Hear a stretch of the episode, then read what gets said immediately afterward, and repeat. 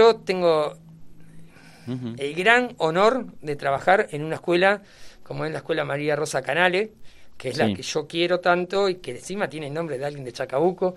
Entonces yo defiendo, ¿no? Porque no, no la tenemos que llamar por número a esa escuela, ¿sí? La tenemos que llamar María Rosa Canales, porque si yo te digo yo voy a la escuela 501, mm. yo, yo, te... Y estamos hablando de una autoestima recién. Sí. ¿Y, por qué la 501? Si por ahí yo me siento acá al lado a charlar con vos y... Bueno, pero lo que pasa es que hay como un estigma ahí. Hay se etiqueta, se rotula. Entonces vos decís, bueno, yo voy, yo y voy a esto. Yo tengo el agrado de trabajar en la Escuela María Rosa Canales, que es el lugar que elegí y, que gracias a Dios me tocó, porque es un solo cargo de educación física ahí y, lo elegí y lo decidí tanto que, me tocó. Las cosas pasan a veces y a mí me pasó estar ahí. Para mí es un orgullo. Yo eh, no quiero otro lugar que trabajar ahí. Pero bueno, en este año de pandemia, por un tema de capacitación que ofrecía en el, eh, Instituto Proyectar, sí.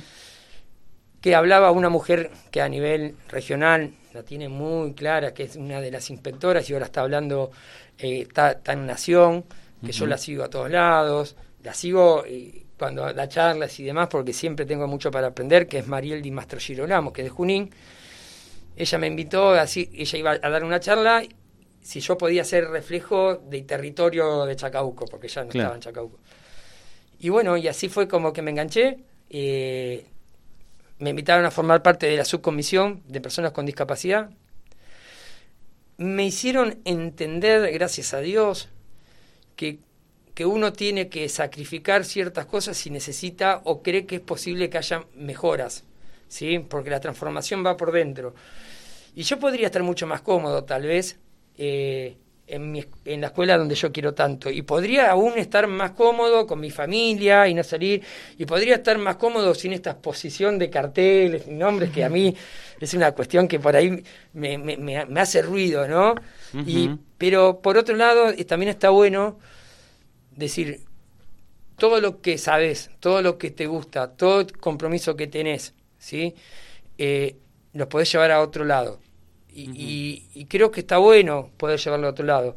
Yo no, yo no espero nada más que de entrar, si entramos en el Consejo Escolar, poder trabajar en equipo, poder trabajar para el bienestar y la necesidad de las personas, del sistema educativo de Chacabuco, y por otro lado, deseo con, con muchas ansias terminar mi mandato y volver a trabajar en la misma escuela. Digamos, ustedes saben que el consejero escolar no gana un peso más de lo que gana, es nada, es cumplir una función, tratar de dejar estas enseñanzas y estas y esta vocación Sí, yo a preguntar eso. otro. ¿Cuál es la, función del consejero escolar? Porque mucha gente por ahí no sabe. Bueno, mira, bueno, ¿cómo vendría a ser? Las escuelas son públicas, la gran mayoría acá en Chacabuco, tenemos dos que son semipúblicas, ¿sí? O semiprivadas, ¿sí? Está bien que el año pasado una de ellas que era privada estuvo muy cerquita de cerrar y que se consiguió un subsidio para que pueda ser semipública, me gusta eso, llamarla semipública más que el otro nombre. Eh, ¿qué, hace? Eh, el sistema educativo tiene un escalafón de docentes y demás, ¿sí?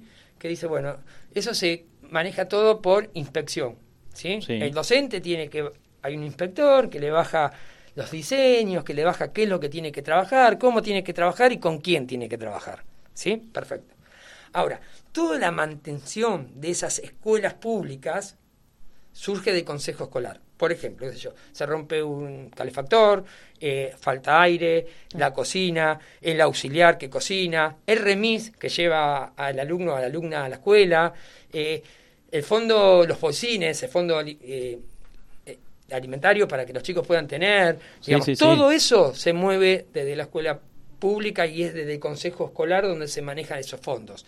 El consejo escolar recibe partidas que son fondos públicos, por lo tanto hay que entender eso, que esas partidas son fondos públicos y que vienen de todos, ¿sí? Y que son eh, para todos también.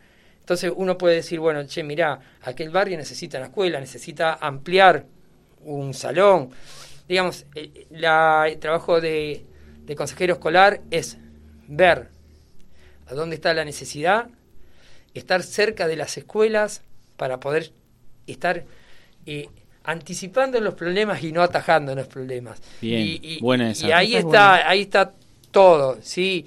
Y creo que podemos, y es el momento en que el bienestar de los alumnos y de las familias que lleven a los chicos en la escuela sea mejor, que vos puedas llevar a tu hijo, a tu sobrino, a quien sea, a una escuela pública si sientes, te sientas que es, que es ese lugar donde tu hijo y tu hija no solo va a aprender los aprendizajes pedagógicos, digamos, que baja infección, sino que va a generar vínculos para toda la vida, sino que se va a sociabilizar. Bueno, un poco lo que, lo que se sufrió.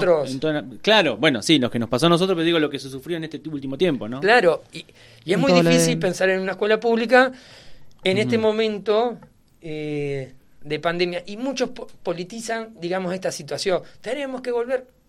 Dejémoslo para otro momento. Ya es momento de volver, ya va.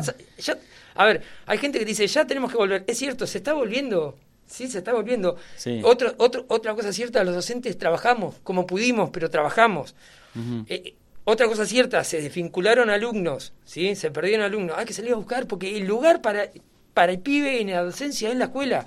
Y la escuela no pasa únicamente por lo pedagógico. ¿sí? La maestra te vio, te vio mal, te pregunta qué te pasó, habló con tu mamá, no comiste, qué pasó. Pasa todo por la educación. Todo pasa por la escuela, por eso es una gran institución. Bueno, Nano, muchísimas gracias por, por, bueno, por este venir a, nuestro programa, por, por compartir toda tu experiencia en el, en el campo de la discapacidad y tu compromiso, tu empatía y esto ahora esta participación política, ¿no? Bueno, muchísimas, gracias a ustedes, ¿eh? para cuando me necesiten estoy acá. Dale, gracias, Nano. Bueno, muy amable. Muchas gracias.